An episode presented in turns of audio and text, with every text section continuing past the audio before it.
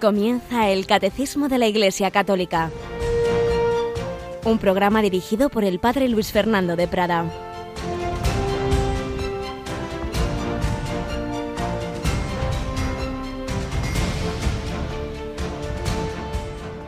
Cobremos ánimos y fuerza los que buscamos refugio en Dios, aferrándonos a la esperanza que tenemos delante, la cual es para nosotros como ancla del alma, segura y firme, que penetra más allá de la cortina, donde entró como precursor por nosotros Jesús, sumo sacerdote para siempre, según el rito de Melquisedec.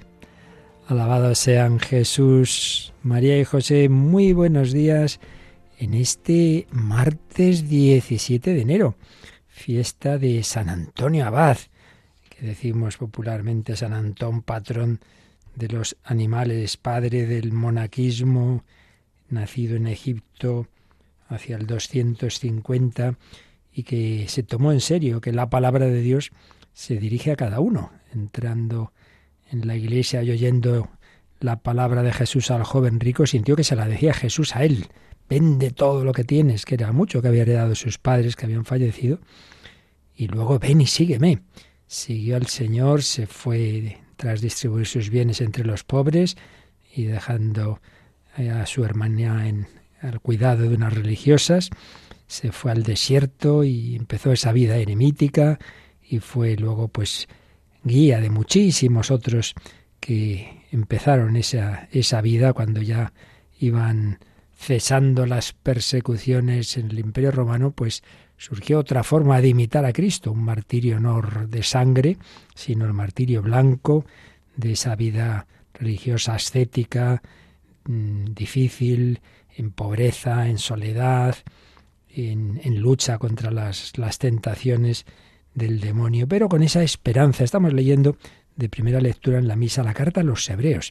Puede desconcertarnos un poquito, tiene a veces expresiones pues que hay que tener una buena Biblia con algunas notas que nos ayuden a entenderla, pero realmente unas expresiones vigorosas, extraordinarias y hoy se nos anima a la esperanza. Jesús ha sufrido, ha muerto, pero ha resucitado y ha entrado en el cielo. Y es como esa ancla que va por delante, donde, donde Él está esperándonos para que nosotros lleguemos si, si seguimos de su mano, si nos agarramos a Él. Pues esa es nuestra esperanza, donde Jesús ha llegado e intercede por nosotros como sumo sacerdote, nos espera a cada uno, como esperó Antonio Abad y nos espera a nosotros si seguimos sus huellas y pedimos su ayuda en el día a día, con la oración, con, con el sacrificio, la penitencia de la que eh, tanto ejemplo nos dio San Antonio Abad. Y bueno, pues a través de esta radio también el Señor va ayudando a muchísimas personas, como nos compartís muchos testimonios. Hoy tenemos con nosotros a Javi Pérez. Buenos días, Javi. Buenos días, padre.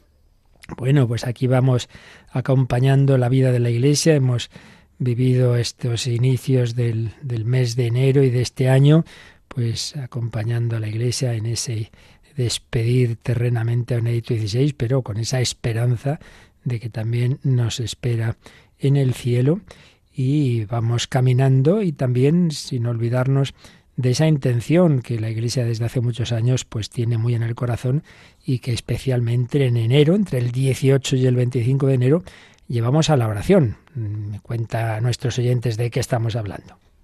Pues es la semana de oración por la unidad de los cristianos, que se celebra todos los años por estas fechas.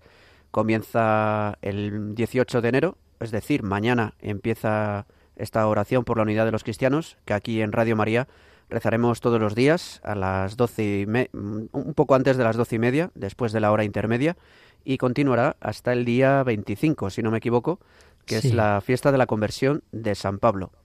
En efecto, es precisamente por eso, para acabar en ese día en que celebramos San Pablo tiene la fiesta de su, de su muerte el 29 de junio junto a San Pedro, San Pedro y San Pablo, 29 de junio, su martirio, pero también celebramos su nacimiento a la vida cristiana por la conversión. Pues bien, pedimos esa conversión, pedimos esa unidad de los cristianos en Cristo, en el rebaño, en la iglesia que él fundó. Y de ahí para atrás, ocho días de oración, octavario de oración por la unidad de los cristianos, como os decía Javier, pues nosotros lo haremos después de la hora intermedia, entre hacia las 12 y 20, 12 y 25, pues un poco antes de y media, llevaremos esa intención.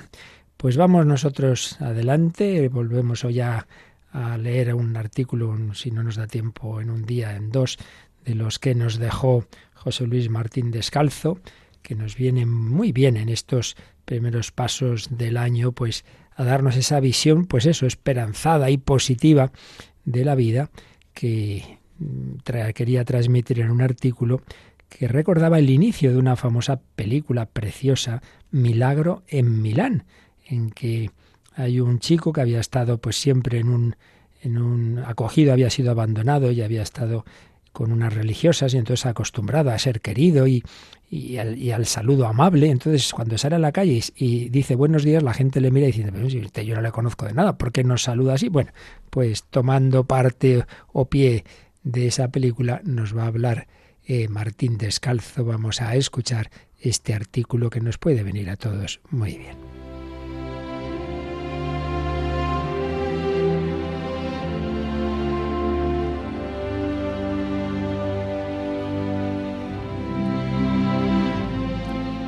El reino de los buenos días, un artículo que escribió hace muchos años el padre José Luis Martín Descalzo. ¿Recuerdan ustedes el final de aquel prodigio cinematográfico que se titulaba Milagro en Milán? Los pobres de la ciudad, cansados de ser expulsados de todas partes por los ricos, arrebataban sus escobas a los barrenderos y montados en ellas levantaban el vuelo hacia un reino en el que decir buenos días quiera decir de verdad buenos días. La frase enlazaba con una de las escenas iniciales de la película, cuando el protagonista, el joven e ingenuo Totó, al salir del hospicio donde pasó sus primeros años, saludaba alegre y espontáneamente a todo el mundo y comprobaba con sorpresa que los saludados le miraban agresivamente, como si su saludo fuera más bien un insulto.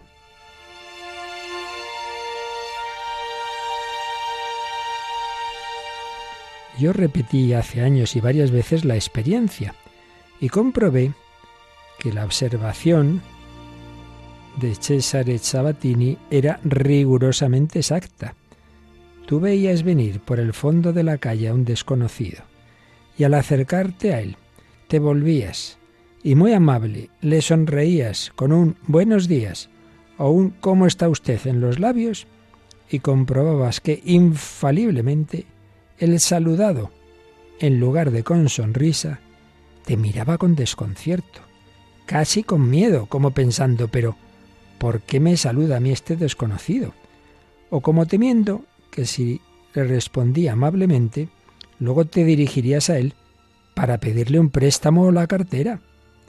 Muchos huían casi ante la presencia de aquel espontáneo del saludo en que yo me había convertido, o cuando más te respondían con otro buenos días que no sabías nunca si era una respuesta o un bufido. Pues creo que está muy bien la observación. Si decimos a alguien que no, no conoce de nada, no le conocemos, podemos hacer también nosotros la prueba. Buenos días, buenos días, dirán, este me va a pedir algo, seguro. ¿A que sí? Es curioso.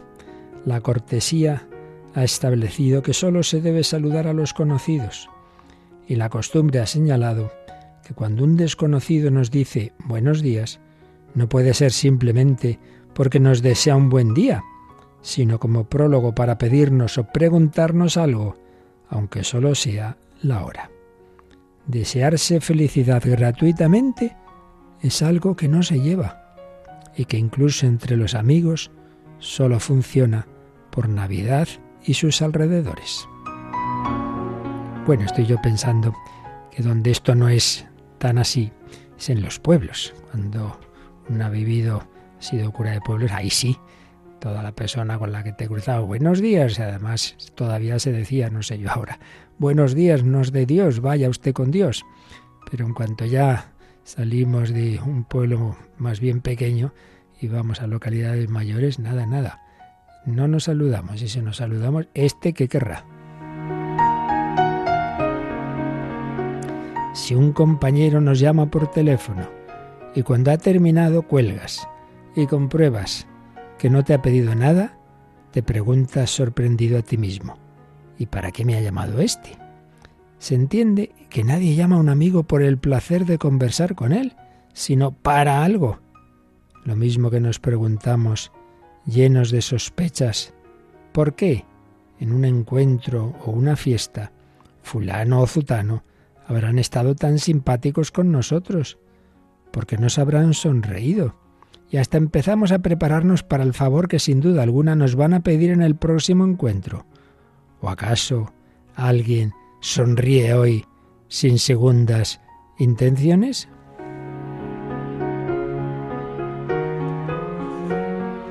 Bueno, pues es el planteamiento del artículo, lo vamos a dejar aquí, lo acabaremos mañana si Dios quiere pero ya creo que nos queda ahí un punto de meditación. No vayamos buscando esto o lo otro, sino igual que Dios nos regala, sin pedirnos, sin exigirnos, hombre, esperando en nuestro corazón esa respuesta agradecida, pero de entrada nos da la vida y tantos regalos y nosotros pues parece que eso ya no se ya, se, se lleva, sino que siempre si das es para recibir algo a cambio. Doudes, un mundo comercial en el que parece imposible la gratuidad. Pues de la gratuidad vivimos de la gratuidad de Dios y le pedimos al Señor y a la Santísima Virgen que vivía de esa gratuidad y la proclamaba en el Magnificat, que nos ayude a corresponder, a, a amar, a entregarnos, a no exigir a cambio, sino a dar, a dar, igual que el sol sale sobre buenos y malos, la lluvia es sobre justos y pecadores, como nos dice Jesús en el Evangelio.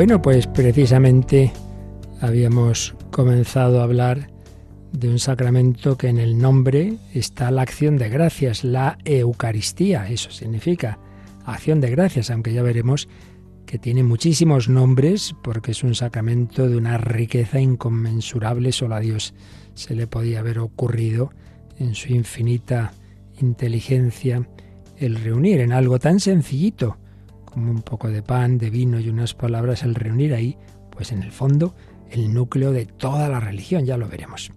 Pero de momento estábamos tras una primera introducción, tras un par de números introductorios al sacramento de la Eucaristía, recordándonos que es uno de los tres sacramentos de la iniciación cristiana, bautismo, confirmación, Eucaristía. Después estábamos en un primer apartado breve que se titula La Eucaristía, fuente y culmen de la vida eclesial. En la vida eclesial, en la vida de la Iglesia, tenemos muchos regalos.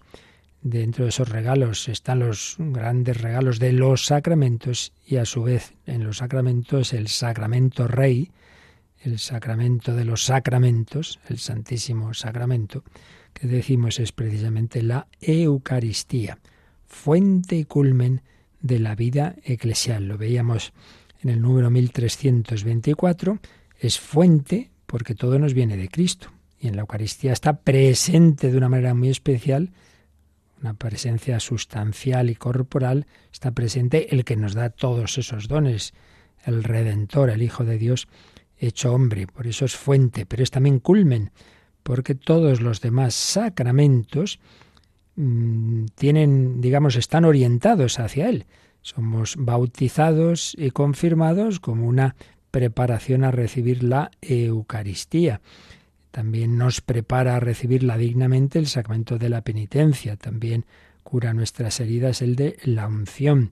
El matrimonio, pues tiene esa dimensión esponsal y precisamente la Eucaristía es sacramento del esposo Cristo que sella su alianza con la esposa, la Iglesia, y cada uno de nosotros en su sangre, lo cual se renueva en cada celebración de, de, la Santa Misa. Y el sacerdocio, pues, está en función de la Eucaristía. Lo más importante que puede hacer un sacerdote es celebrar la Eucaristía. Los sacramentos están orientados hacia la Eucaristía, pero también los diversos ministerios eclesiales y las obras de apostolado, si son lo que tienen que ser para que tengan fruto, tienen que estar unidos a la Eucaristía, porque por nosotros mismos lo que hacemos no tiene un valor sobrenatural. Ya lo dice San Pablo, puedo dar todos mis bienes a los pobres, dejarme quemar vivo, hacer muchas cosas. Sí, puedo hacer muchas cosas, pero si no proceden de Cristo al, al que me uno de una manera muy especial en la Eucaristía, pues serán cosas mías, no del Señor y sin mí no podéis hacer nada. Por eso terminaba ese 1324 recordando que la Eucaristía contiene todo el bien espiritual de la Iglesia, porque en todos los sacramentos sí, es verdad, actúa Cristo, pero en este no solo actúa, sino que está de una manera muy especial presente. Y habíamos visto también el número 1325, pero nos quedaba alguna cosita así que Javi vamos a retomarlo ahí. Releemos este segundo número de este apartado el 1325. La comunión de vida divina y la unidad del pueblo de Dios sobre los que la propia Iglesia subsiste se significan adecuadamente y se realizan de manera admirable en la Eucaristía. En ella se encuentra a la vez la cumbre de la acción por la que en Cristo Dios santifica al mundo y del culto que en el Espíritu Santo los hombres dan a Cristo y por él al Padre. Bueno, pues aquí se nos dan otros dos matices. Uno, el aspecto de la unidad, de la comunión. Comunión no solo se refiere a la comunión eucarística, al recibir al, Señor, al, en la celebración de la misa, sino que como todos recibimos al mismo Cristo, todos los que participamos adecuadamente de la Eucaristía, comulgamos a Cristo, pues también genera comunión entre nosotros. Por ello, una dimensión de la Eucaristía es la dimensión fraterna fraterna. No podemos comulgar si nuestro corazón hay odio, si, si tenemos un rechazo de los demás, si no perdonamos. Dimensión fraterna, dimensión de comunión. Cuanto más nos unamos a Cristo, más nos unimos entre nosotros. Familia que reza unida permanece unida. Pero segunda idea es que en la Eucaristía nos encontramos la cumbre de la acción en la que, por un lado, dos dimensiones, de la acción de, del Señor en el, en el mundo, una acción descendente y otra ascendente. ¿Qué quiere decir? Dios, el Hijo de Dios, ha bajado del cielo a la tierra. Lo que vemos en el bautismo del Señor, se abre el cielo eh, y se oye la voz, este es mi Hijo amado. El Padre nos ha enviado a su Hijo y también desciende el Espíritu Santo. En ese símbolo de la paloma, el Padre nos ha enviado a esos dos misioneros, al Hijo y al Espíritu Santo. Bien, dimensión descendente, pues también yo voy a la Eucaristía, recibo, recibo esa acción de Dios que me santifica a mí. Pero por otro lado, nosotros todos los hombres, claro, estamos llamados a devolver, a dar culto a Dios, a amarle a Él. ¿Y cómo puedo hacerlo por mis fuerzas? Pues por mis fuerzas malamente. Pero si me uno a Cristo, pues de nuevo, de nuevo, ya es mi oración la que el Señor integra en la suya. Por eso cuando terminamos las oraciones de la misa, de la liturgia de las horas, etcétera, ¿cómo terminamos? Por nuestro Señor Jesucristo, tu Hijo. O sea, esto yo te lo presento no por mi cuenta, sino a través de Jesucristo, el sumo y eterno sacerdote. Él es, Él es el que presenta nuestra oración. Por tanto, dimensión ascendente. En la Eucaristía recibo, recibo la acción de Dios, pero a la vez incorporo mi oración, mi ofrecimiento, lo que yo traigo ya esta misa, mi trabajo, mis sufrimientos, mis enfermedades, mis alegrías, todo, a través, a través del Señor. Y por eso también está esa dimensión ascendente. Y veremos que en estos números de la Eucaristía vienen muchísimas referencias a, a, otros números del catecismo. No es raro, porque, como os decía, en la Eucaristía realmente el Señor ha sintetizado pues todas las grandes dimensiones de la vida cristiana. Y por eso nos encontramos que aquí resuenan muchos temas que ya hemos visto o que vamos a ver en el catecismo. En concreto, nos sugiere el catecismo que releamos un número que leímos hace ya años, el 775, que era cuando estábamos explicando el credo y la parte final del credo, como sabéis, se nos habla de la Iglesia. Creo en la Iglesia, una santa, católica y apostólica. Dado que este número 1325 nos ha hablado de la unidad, la unidad, una de las notas de la Iglesia, una, santa, católica y apostólica, la unidad, pues nos dice que repasemos lo que decía sobre la unidad en el número 775. Así que hacemos caso, Javi. La Iglesia es en Cristo como un sacramento o signo e instrumento de la unión íntima con Dios y de la unidad de todo el género humano. Ser el sacramento de la unión íntima de los hombres con Dios es el primer fin de la Iglesia, como la comunión de los hombres radica en la íntima unión con Dios, la Iglesia es también el sacramento de la unidad del género humano. Esta unidad ya está comenzada en ella porque reúne hombres de toda nación, raza, pueblo y lengua. Al mismo tiempo, la Iglesia es signo e instrumento de la plena realización de esta unidad que aún está por venir. Un número precioso y con unas ideas muy, muy importantes. ¿Qué es la Iglesia? Hay muchas eh, caracterizaciones de ella, pero una de ellas, que aparece en el primer número precisamente de la gran constitución dogmática sobre la Iglesia del Vaticano II, la Lumen Gentium, una de esas caracterizaciones es esta que nos ha puesto aquí el 775. La Iglesia es en Cristo como un, como, para que distingamos lo que son los siete sacramentos y el sentido más amplio de la palabra sacramento, la Iglesia es en Cristo como un sacramento o signo e instrumento de la unión íntima con Dios y de la unidad de todo el género humano. Cuando hablábamos de qué son los sacramentos, decíamos algo sensible, algo que, podemos de alguna manera ver, tocar, oír, etcétera, pero que eh, genera, produce algo invisible. Bueno, pues yo me encuentro con la Iglesia, pero la Iglesia, realmente lo que importa en la Iglesia no es lo que yo veo, es lo que, lo que el Señor a través de la Iglesia genera. ¿Y qué genera? La unión con Dios. Y al unirnos con Dios, unirnos entre nosotros. Esto es lo importante. Cuando nos quedamos tantas veces en las cosas periféricas y de la Iglesia, no entendemos. Si el fin de la Iglesia es este, es unirnos con Dios. Eso es lo realmente importante. Y a, todo los, lo que tenemos en la Iglesia, la palabra de Dios, los sacramentos, las, las reuniones, las actividades, todo, todo, todo, va a este fin. Eso es lo importante. Cuando se tiene una visión puramente humana, pues no se capta que lo fundamental de la Iglesia es que quiere unir a los hombres con Dios, claro, porque ese es el fin del Señor Jesucristo, que es la salvación, unirnos a Dios, unirnos a Dios en, en esta vida para que eso se consume eternamente en el cielo.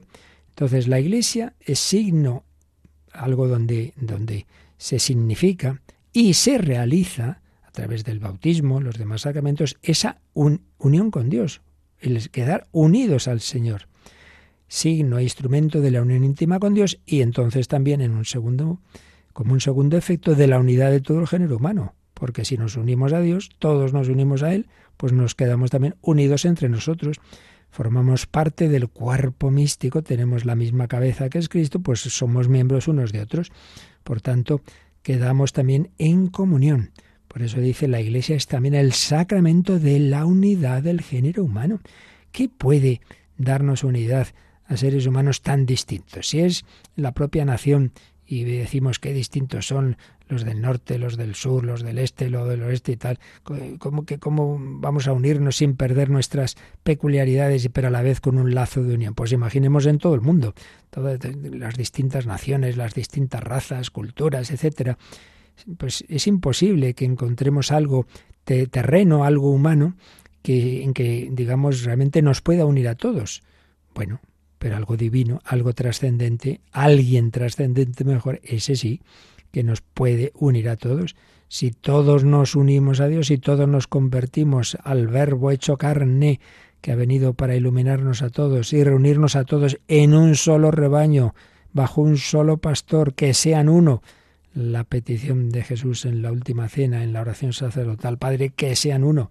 Si escuchamos su voz, si nos unimos a Él, entonces sí quedaremos unidos todos sin perder lo peculiar de cada uno. La unidad no es uniformidad. En, las sociedades humanas y en lo vemos en los gobiernos de las naciones, pues fácilmente, sí, cuando se prescinde de Dios, se cae en uno de los dos extremos. O bien, cada uno haga lo que le dé la gana y esa nación al final se disuelve porque no hay lazos de unidad y todo el mundo va a lo suyo y no hay lengua común y no hay principios comunes y no hay ideales y no hay historia y no hay nada, y cada uno lo suyo, entonces nada, eso se, se acaba disolviendo esa nación. O al revés, imponemos eh, la unidad por decreto ley y entonces se acaba cayendo en los totalitarismos. Muchas veces los que eh, relativizan lo absoluto, absolutizan lo relativo. Y ahora en, lo que sí tenemos que estar todos de acuerdo es en esto, el otro de más allá, y el que no, no sale en la foto. Y se acabó la objeción de conciencia, etcétera, etcétera, etcétera. No suena, ¿verdad? Bueno, pues el Señor, en cambio, es capaz de unirnos, eh, de darnos esa comunión, esa unidad, y a la vez respetar nuestra libertad, nuestra conciencia, nuestras peculiaridades. Damos gracias al Señor por este inmenso regalo que nos hace en la Eucaristía y pues agradecidos, agradecidos nos quedamos unos momentos de oración y con música de, la que a lo largo de los siglos eh, tantos eh, compositores cristianos han, han compuesto para, para mm, venerar, agradecer este regalo, donde está el verdadero cuerpo de nuestro Señor Jesucristo. Ave verum. Sí, el, saludamos ese cuerpo nacido verdaderamente de la Santísima Virgen María.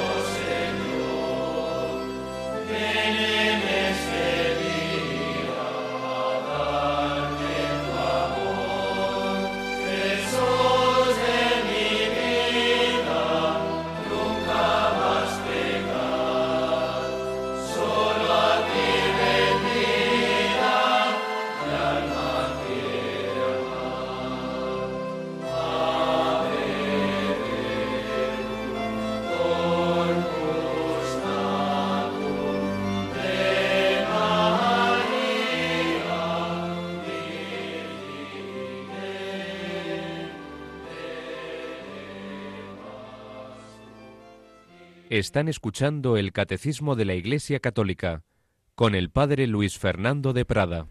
Ave verum corpus natum de María Virgine, sí, el mismo cuerpo que nació de María, que estuvo en el pesebre, se hace presente en el altar. Y así queda unido el cielo y la tierra, y eso es lo que nos va a decir el siguiente número, el 1326. Lo leemos, Javi. Finalmente, por la celebración eucarística nos unimos ya a la liturgia del cielo y anticipamos la vida eterna cuando Dios será todo en todos. Una expresión esta de Dios lo será todo en todos de San Pablo en su primera carta a los Corintios, eh, capítulo 15, versículo 28. Dios lo será todo en todos. Bien, pues eh, nos da también este, este, este matiz, esta pincelada muy importante. Ya lo dijimos cuando hablamos de la liturgia en general. Recordad que estamos en la segunda parte del catecismo, que trata de la liturgia, y todas las cuatro partes del catecismo tienen dos secciones. Una primera como de unos fundamentos más generales y una segunda más particular. Estamos en la segunda, que es cada uno de los sacramentos, pero ya en la primera sección, hablando de la liturgia en general, veíamos que una de las características es esta, que la liturgia realmente, la importante es la que se celebra en el cielo. Ahí es donde están los ángeles y los santos en, esa, en ese gozoso banquete eterno de alabanza, de acción de gracias, de adoración, de comunión con Dios y, de entre sí, en ese, diría San Ignacio en el principio fundamento, alabar, hacer reverencia, servir, pero todo ello movido por el amor. Pues bien, esa liturgia celestial se hace presente en la liturgia terrena, es como una ventana que nos comunica con el cielo. Y si eso es verdad en la liturgia en general, lo es de una manera muy particular en la Eucaristía, porque ahora, a fin de cuentas, ¿quién se hace presente en la Eucaristía? El Cristo resucitado, el que está en el cielo. Y bueno, que también en los que están contemplando a Cristo en el cielo, pues de alguna manera están también presentes en nuestras celebraciones. Desde luego, María está con, con, su hijo, pues intercede también en la misa, siempre la mencionamos. Los ángeles y los santos, recordad que en el santo se dice con los ángeles, con los santos, con todos los coros celestiales, te proclamamos tu gloria, etc.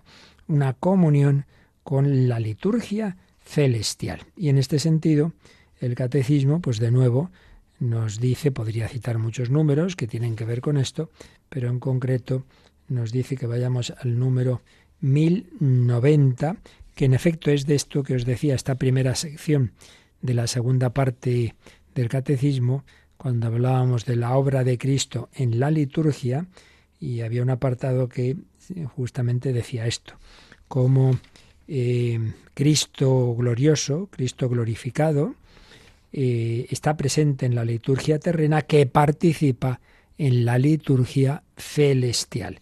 Y eso es lo que nos va a decir el número que ahora repasamos, el 1090. Vamos con él. En la liturgia terrena pregustamos y participamos en aquella liturgia celestial que se celebra en la ciudad santa, Jerusalén, hacia la cual nos dirigimos como peregrinos, donde Cristo está sentado a la derecha del Padre, como ministro del santuario y del tabernáculo verdadero. Cantamos un himno de gloria al Señor con todo el ejército celestial venerando la memoria de los santos, esperamos participar con ellos y acompañarlos. Aguardamos al Salvador nuestro Señor Jesucristo, hasta que se manifieste Él nuestra vida, y nosotros nos manifestemos con Él en la gloria. Pues lo que os decía, mucho mejor de lo que lo he dicho yo, nos recuerda este número 1090, como en esta liturgia terrena, participamos de la liturgia celestial. Y dice también un verbo muy bonito, pregustamos, pregustamos. Es decir, es como un anticipo, como unos aperitivos de lo que será la liturgia del cara a cara. El Señor al que aquí no vemos, pero que está presente, es Él realmente quien celebra y al que recibimos en la comunión, y los ángeles que acompañan la celebración, y los santos y la Virgen María, bueno, pues eso es un pregusto de lo que luego veremos en el cara a cara, en la liturgia celestial que se está celebrando. Y nosotros vamos hacia allí. Qué alegría cuando me dijeron, vamos a la casa del Señor, a la Jerusalén, pero a la Jerusalén celestial, donde vamos como peregrinos. somos peregrinos, guiados por el nuevo Moisés, Jesucristo, a través del desierto de esta vida, con sus pruebas, teniendo que conquistar pues esas, esas ciudades de Jericó, esos símbolos del mal que, que acecha nuestra vida, pero guiados por Cristo atravesamos el Mar Rojo y atravesamos el Jordán y llegamos a la tierra prometida, que es el cielo.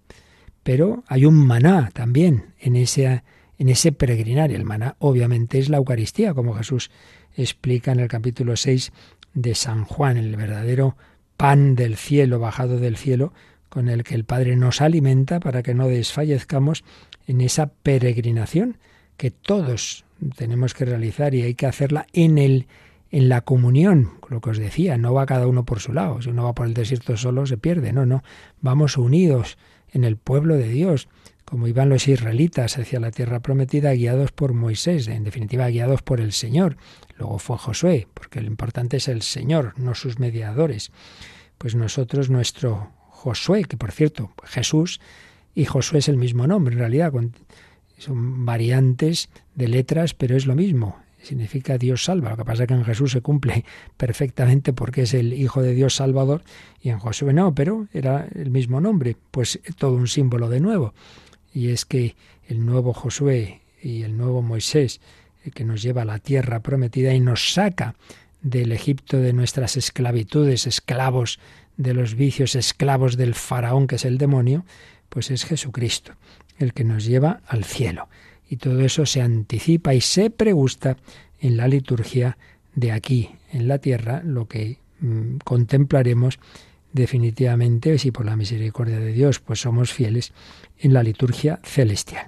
Y vamos ya al último número de este apartado, este apartado que recordemos se titulaba La Eucaristía, fuente y culmen de la vida eclesial. Estamos entrando en, la exposición de este sacramento, y entonces se nos dice, oye, oye, estad muy atentos, que aquí es que no hablamos de cualquier cosa, ¿eh? que este es el sacramento más importante, fuente y culmen. Bueno, pues el último número de este apartadito es el 1327. A ver, ¿qué nos dice este número? En resumen, la Eucaristía es el compendio y la suma de nuestra fe. Nuestra manera de pensar armoniza con la Eucaristía y a su vez la Eucaristía confirma nuestra manera de pensar. Esta frase es una cita de uno de los primeros santos padres de la Iglesia y mártir también, San Ireneo de León, discípulo de San Policarpo, que a su vez fue discípulo de San Juan Evangelista, o sea, muy cercano, muy cercano a la revelación, muy cercano a Jesucristo. Y ya este hombre tuvo que luchar mucho de las herejías en que difuminaban la doctrina de Cristo y la querían, digamos, mundanizar con lo que estaba entonces de moda, el gnosticismo. Eso pasa en todas las épocas, solo que según lo que esté de moda en la época, pues se disuelve, se pretende adaptar la fe a la ideología del moderno. Una cosa es que hay que dialogar y coger lo, lo bueno de cualquier pensamiento y que pues todo lo que es verdad pues está pues pues es verdad y viene bien pero una cosa es eso y otra es para caer bien a nuestro mundo pues entonces al final eh, transformamos la fe en lo que suena bien a los oídos de cada cultura. Entonces, claro, estamos cambiando de idea cada dos por tres. Por eso decía, decía Chesterton que precisamente el católico es el que, el que siempre tiene eh, esa novedad y en cambio el, el, que se adapta al mundo, pues tiene que estar cambiando, pero mm, va pasando de moda, porque lo que estaba de moda hace 20, 30 años ya ha pasado de moda. Esto lo, nos lo decía Benedicto XVI en el Testamento Espiritual, que él ha visto como teorías en el campo, se refería en el campo exegético, ¿no? Teorías que parecían, oh, oh, esto es científico y tal, nada. Al cabo de 30, 40 años han pasado de moda. Entonces uno se creyó más la teoría que lo que nos enseña la, palabra de Dios y la Iglesia en su interpretación de la misma y luego dices, chico, pues esa teoría ya no, no, se la cree nadie, ¿eh? Y tú te quedaste con ella como si fuera palabra de Dios. No, no seamos tontos y, y tengamos siempre esa certeza de que lo que viene de Dios es verdad. Eh, lo acepte o no lo acepte en nuestro mundo. Bueno, esto viene a propósito de esta frase de San Ireneo. Nuestra manera de pensar armoniza con la Eucaristía y a su vez la Eucaristía confirma nuestra manera de pensar. Pues sí, algo tan asombroso como que en lo que parece eso, un trocito de pan, un poquito de vino, está el, el Creador hecho carne ofreciendo su vida por nosotros, bueno, pues ese es el núcleo de nuestra fe, sí, creemos algo asombroso, ya lo dice San Pablo, ¿no?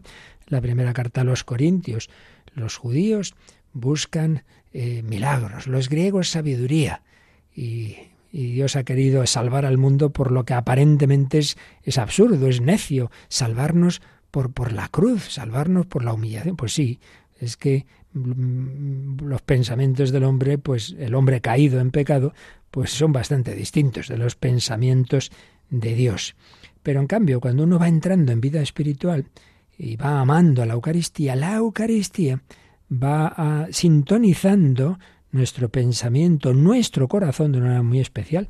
El corazón, en la afectividad, va cogiendo esa dulzura. Por eso esa oración que dice eh, de la Eucaristía, que encierra en sí todo deleite. Les diste el pan del cielo que encierra en sí, que contiene en sí todo deleite. Claro que el hombre necesita alegría, gozo, gusto, claro que sí, pero hay que tener buen gusto. El problema no está es, ese falso esa objeción de cuño nietzscheano de que el cristianismo nos quita los gozos de la vida. No, no, es al revés. Nos dice cuáles son los verdaderos gozos. La cuestión está en que tenemos, cuando estamos, vivimos en plan mundano, muy mal gusto. Nos gustan cosas muy pobres. Es como un, uno que le gusta la música y se queda con, con cuatro grupos de mala muerte y, y, en cambio pues una gran orquesta, un gran cantante, eso, hombre, hijo, vete a, vete a, a, las fuentes, vete a lo mejor, no te quedes ahí con, con, el, con el último que, este, está aprendiendo a tocar eh, la guitarra y la zambomba. Pues el Señor nos quiere dar lo mejor y, los mejores gustos, sin comparación. Recuerdo un amigo que tuve, luego ya perdí contacto, que, había estado muy metido en, en la vida mundana, en, en alcohol, sexo, drogas, etcétera, y se convirtió. Y decía yo, desde luego, me doy cuenta que es mucho más el, placer que tienes con una consolación de Dios que con las cosas que yo he probado en la vida. Pues claro que sí. Si Dios nos da mucho más las verdaderas alegrías que lo que puede dar este mundo. Pues bien, la Eucaristía nos da ese gozo, esa alegría y nos va educando la manera de pensar. Por eso, dice este número, la Eucaristía es el compendio y la suma de nuestra fe. Porque es que ahí está lo esencial. Dios, Dios, que es trino y uno, el Padre que engendra al Hijo, el Hijo que se me da en la Eucaristía, pero se ha hecho presente por obra del Espíritu Santo, y es Dios y es hombre, y se ha hecho hombre en el seno de María, y lo recibimos todos en la familia de la Iglesia, si es que está ahí todo. Está la Trinidad, está la Encarnación, Dios ha hecho carne, eh, nació en Belén, casa del pan, y nace cada día en la Eucaristía, está la redención, sangre derramada por vosotros y por muchos para el perdón de los pecados. Está la Iglesia, que recibimos todos esa, esa unión con Él nos une en un mismo pan, en un mismo cáliz, etcétera. Está el, el anuncio de la vida eterna. Síntesis de nuestra fe. Bueno, y en este sentido, el catecismo nos sugiere que repasemos el número 1124. 1124. Este es un número ya de también de esta eh, segunda parte del catecismo, pero de la primera sección. Cuando hablábamos en general de la liturgia y de los sacramentos en general, veíamos este número que ahora vamos a repasar, 1124. La fe de la Iglesia es anterior a la fe del fiel, el cual es invitado a adherirse a ella. Cuando la Iglesia celebra los sacramentos, confiesa la fe recibida de los apóstoles, de ahí el antiguo adagio, lex orandi, lex credendi, o legem credendi, lex statuat supplicandi. La ley de la oración determine la ley de la fe, según Próspero de Aquitania, siglo V. La ley de la oración es la ley de la fe. La Iglesia cree, cree como ora. La liturgia es un elemento constitutivo de la tradición santa y viva. Pues esto es muy importante. Ya ya lo vimos, este es un número que estamos repasando, pero siempre hay que insistir. Lex orandi, les credendi. Les credendi, les orandi, podemos añadir, y les orandi, les credendi debe ser lex vivendi. Es decir, ¿qué es lo que nosotros creemos? Pues es lo que oramos y viceversa. ¿Cómo debemos orar? Pues conforme a lo que creemos. Por eso el credo no es un, mero resumen de, de verdades, es una oración. Creo en Dios Padre, me apoyo en Dios Padre, me fío de Él y en Dios Hijo y en Dios Espíritu Santo. Es una oración, una oración que es bueno de repetir no solo en misa, sino en otros momentos. Es una oración, una oración en la que está resumido lo que Dios nos ha contado de Él, de nosotros, del sentido de nuestra vida. Entonces todo está unido. Uno no puede en la oración rezar conforme a cosas que no son verdad, supersticiones. No, la ley de la oración debe ir conforme a la ley de la fe, pero viceversa. Muchas veces ha ocurrido que antes de que la Iglesia definiera un dogma, realmente ya se estaba rezando conforme a ese dogma. Se estaba, por ejemplo, invocando a María como Madre de Dios. Eh, bajo tu amparo nos acogemos Santa Madre de Dios. Antes de que se negara que era Madre de Dios y hubiera un concilio, el de Éfeso, en el año 431, que definiera, oye, oye, que esto es una verdad de fe. Pero antes ya se proclamaba, no digamos con la verdad de la Inmaculada Concepción. Bueno, por unas distintas razones, no llegó a definirse así propiamente con toda precisión y exactitud y certeza infalible hasta el siglo XIX, como sabemos, en 1854. Pero eso no quiere decir que desde antes no se estuviera invocando, madre mía, a la Inmaculada siglos y siglos, creyendo en la Inmaculada, rezándole cofradías en España de una manera muy, muy particular, muy particular. Fue una verdad que el pueblo cristiano, vamos, la llevaba muy a pecho. Por eso, no es casualidad, no fue por casualidad que cuando ya se define el dogma de la Inmaculada y se erige en Roma esa estatua, ese pilar eh, alto y elevado, en cuya cima está una imagen de la Inmaculada, en donde se puso en la Piazza de España, en la Plaza de España, donde está la Embajada de España ante el Vaticano. Todo coincide, no, no es casualidad fue una, especie también de, reconocimiento a cómo en España, de una manera muy especial, se vivía ya esta verdad. Por eso esa ejaculatoria tan española también, Ave María Purísima, sin pecado concebida. En otras naciones no existe esta ejaculatoria, es algo muy nuestro. Así pues, nos recuerda este número 1124 la unidad entre lo que creemos y lo que rezamos, lo que rezamos y lo que creemos. Y luego, como os digo, Mm, si lo que creemos está en la primera parte del catecismo y lo que rezamos a nivel litúrgico está en la segunda, hay que recordar que la tercera parte mm, nos va a enseñar cómo eso que creemos y rezamos hay que llevarlo a la vida. Por eso podemos añadir a lo de lex credendi, lex orandi, también lex vivendi. Hay que vivir conforme a esto que creemos, porque si yo en la Eucaristía estoy diciendo y estoy profesando que recibimos todos al mismo Cristo y uniéndome uniéndonos unos con otros y luego salgo de la misa peleándome con todo el mundo, pues hombre, esto no es coherente con lo que acabas de rezar y con lo que acabas de recibir. Y viceversa, como os decía antes, si vas a misa y no perdonas a alguien, pues hijo, entonces no puedes comulgar, porque tienes que pedirle al Señor primero que purifique tu corazón. Así pues, la Eucaristía es el compendio y la suma de nuestra fe. Nuestra manera de pensar armoniza con la Eucaristía y a su vez la Eucaristía confirma nuestra manera de pensar. Rezamos o debemos rezar litúrgicamente y bueno, y personalmente también, claro, cuarta parte del catecismo, conforme a lo que creemos y creemos conforme a lo que la Iglesia ha rezado desde siglos, porque también a través de la oración se transmite la tradición. Lo que Dios nos ha enseñado no solo nos viene por la Biblia. Si muchas veces, oiga, pero ¿dónde está tal verdad en la Biblia? ¿Quién ha dicho que todo lo que sabemos eh, que Dios nos ha dicho está en la Biblia? ¿Quién ha dicho esto? Jesús dijo, id y, escribir un libro. No, dijo, id y enseñad. La Iglesia primero predica, enseña, celebra. Y poco a poco, lo principal, pero no todo, de lo que se estaba predicando y celebrando se puso por escrito en el Nuevo Testamento, pero en ningún sitio se ha dicho que solo lo que está escrito en, el, en la Biblia es lo que creemos, sino que esa revelación nos llega también por ese cauce que llamamos la tradición y uno de los principales medios de conocer esa tradición es cómo a lo largo de los siglos se ha celebrado la liturgia. Entonces ahí podemos ver, pues impresionante, ¿no? Cuando tenemos relatos tempranísimos de los primerísimos siglos de cómo se celebraba la misa, que ya lo leeremos Dice, madre mía, si es que en lo esencial era lo como ahora, pues claro, claro, no, no, no vamos a inventarnos de repente la misa en el siglo XVI o en el siglo XXI. Muy bien, pues íbamos a leer algún texto de alguna encíclica, pero lo dejamos para mañana ya. Y de momento, pues mm, tenemos este, estos cuatro primeros números leídos que nos han dicho que este sacramento que estamos empezando a tratar conforme al catecismo es lo más importante, es la fuente y es el culme de la vida eclesial, de la vida personal espiritual. No podrás hacer nada mejor que agarrarte, unirte a Jesús Eucaristía y celebrar bien la Santa Misa y comulgar bien. Esa es la fuente principal de todo.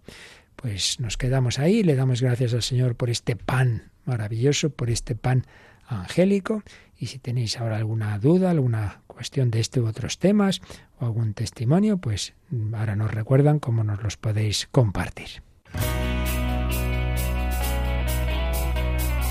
Participa en el programa con tus preguntas y dudas. Llama al 91005 9419. 91005 9419. Puedes escribir un mail a catecismo o escribirnos un mensaje al teléfono de WhatsApp 668 594 383 668 594 383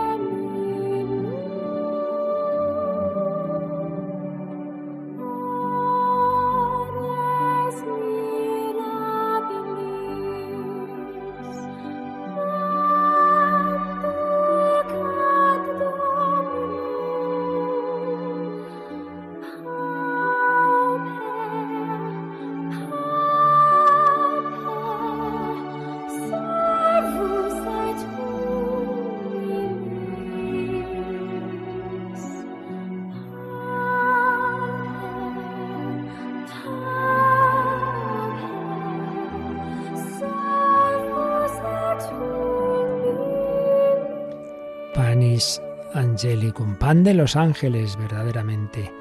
Aquel al que contemplan cara a cara los ángeles en el cielo se nos da como alimento en esta tierra. Panis Angelicum. ¿Tenemos alguna pregunta, Javi?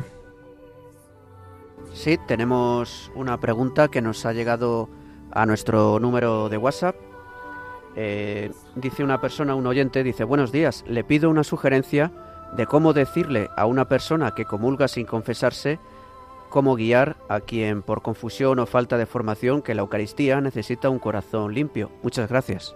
Hombre, el concreto de cómo decirlo, siempre digo lo mismo, ¿no? Las, las concreciones, yo aquí puedo decir la, los principios generales, ¿no? Y, y el principio general es este. Vamos a ver, hay que precisarlo. No es que haya que confesar para comulgar, sino que hay que estar en gracia de Dios. Es decir, si uno tiene un pecado grave, pues entonces, claro, no puede comulgar sin hacer un acto de contrición y confesarse.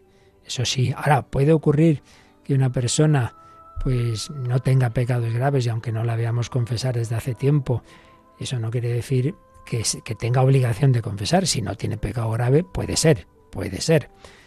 Ahora, lo cual no quita que siempre es conveniente la confesión frecuente y desde luego aconsejamos pues no pasar más de un mes. Empieza un mes, primer viernes de mes, por ejemplo, venga, me acuerdo, es el momento de confesar y comulgar, pero lo que está claro es que no es que sea imprescindible confesar para comulgar, sino estar en gracia de Dios.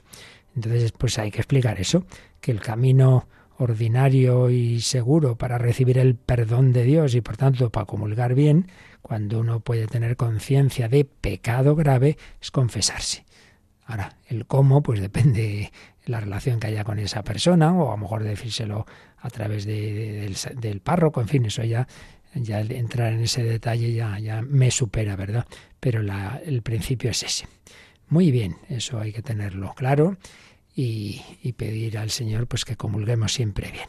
Seguiremos hablando de este regalo, de la Eucaristía, y podíamos intentar, intentar que no pase un día sin entrar en una iglesia, hacer una visita por lo menos al Señor, que paso se ha quedado, no está de adorno, está para comunicarse con nosotros de esa manera tan cercana, con su mismo cuerpo, sangre, alma y divinidad.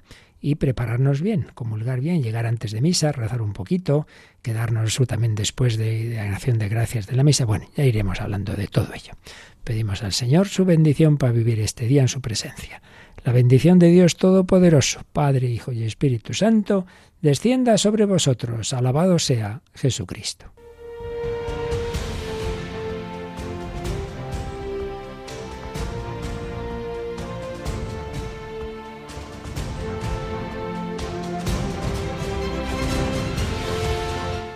Han escuchado en Radio María el Catecismo de la Iglesia Católica un programa dirigido por el Padre Luis Fernando de Prada.